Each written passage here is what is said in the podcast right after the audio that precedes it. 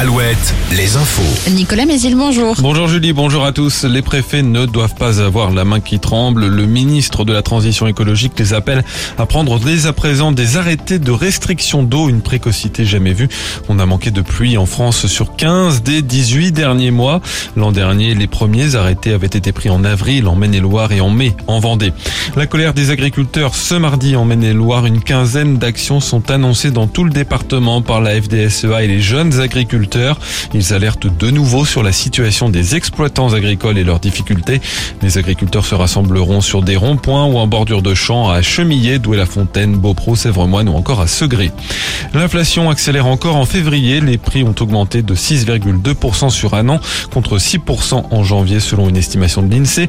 C'est autant qu'en octobre et novembre dernier qui étaient des mois records. La réforme des retraites arrive aujourd'hui au Sénat en commission pour commencer avant l'hémicycle dès jeudi. Hier, les syndicats de la SNCF ont appelé à une grève reconductible à partir de mardi prochain, jour de la prochaine grande mobilisation nationale contre le texte.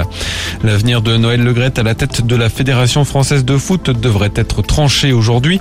Un comité exécutif extraordinaire se réunit tout à l'heure, tout, tout à l'heure, pardon, deux semaines après la publication d'un audit qui pointe ces problèmes de gouvernance et des comportements problématiques avec les femmes. Il sera aussi question du cas de la sélectionneuse de l'équipe de France féminine Corinne Diacre.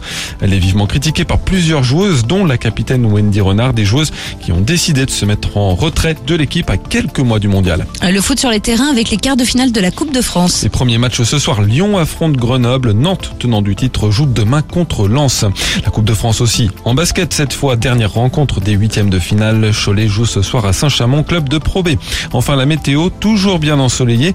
Le vent de nord-est souffle encore, mais moins fort. Les maxi comprises entre 6 et 8 degrés. Très bonne journée à tous.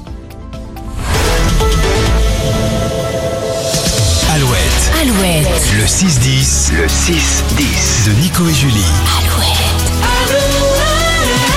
Très bon mardi avec Alouette et là on compte les jours.